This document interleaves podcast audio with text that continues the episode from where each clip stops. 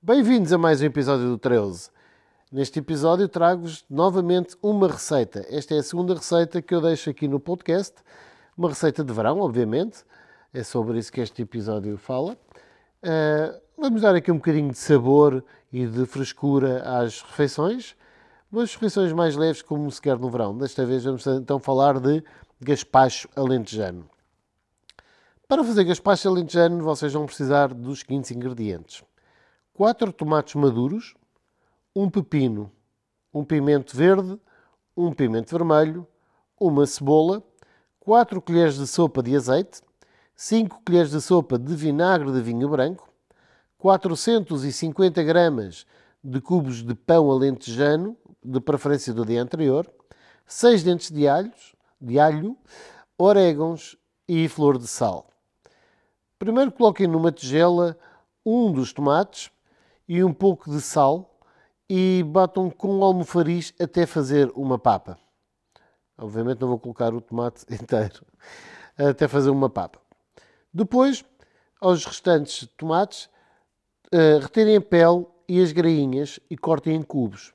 Para pelar tomate, como sabem, uh, escalda sem água primeiro, para que a pele saia facilmente.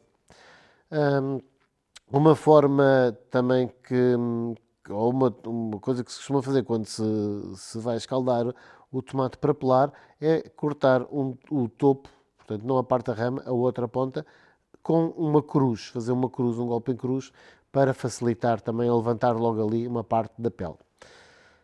Retirem a pele e as sementes também ao pepino e cortem-no em cubos.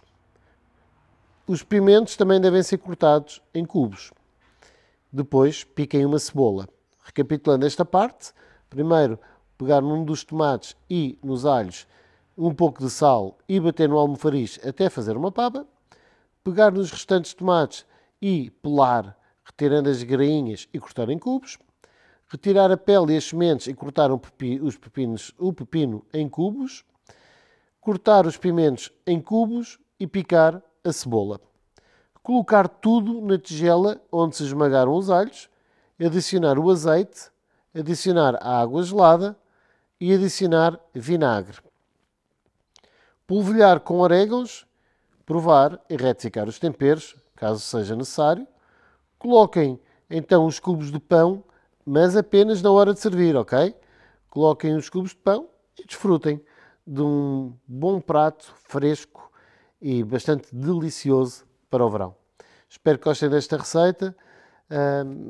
Volto em breve com mais ideias frescas para o verão e encontramos num próximo episódio. Boas férias,